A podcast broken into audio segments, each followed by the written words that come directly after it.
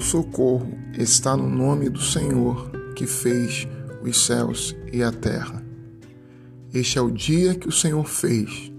Alegremos-nos e regozijemo-nos nele.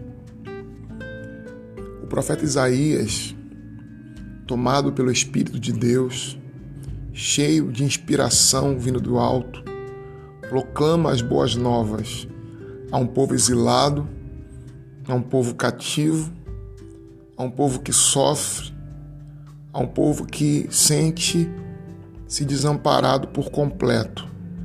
O profeta se levanta para falar em nome de Deus e para dizer àquele que está caído que a salvação chegou, para dizer àquele que está desesperançoso que Deus não irá falhar em suas promessas, de que ele permitiu o exílio assim como ele permite o sofrimento, as provas, mas que todas as provas têm uma finalidade específica, têm um propósito que por vezes conhecemos, mas que visam o nosso bem.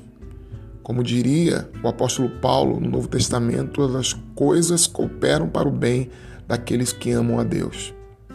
O profeta Isaías, no capítulo 49, nos diz o seguinte a respeito dessa esperança, dessa fé. Mas Sião diz: O Senhor me desamparou, o Senhor se esqueceu de mim.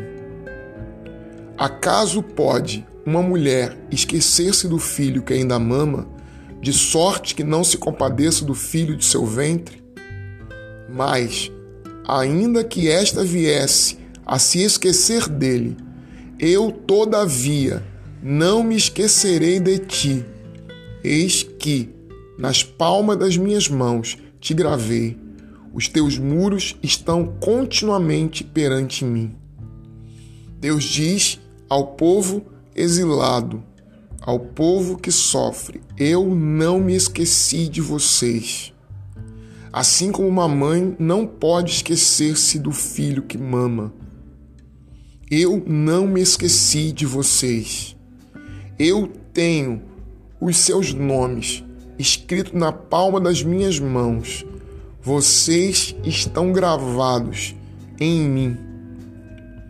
Nada que vocês vivam de difícil, de prova, de luta, será maior que a minha fidelidade, que o meu cuidado e que a minha força e o meu poder.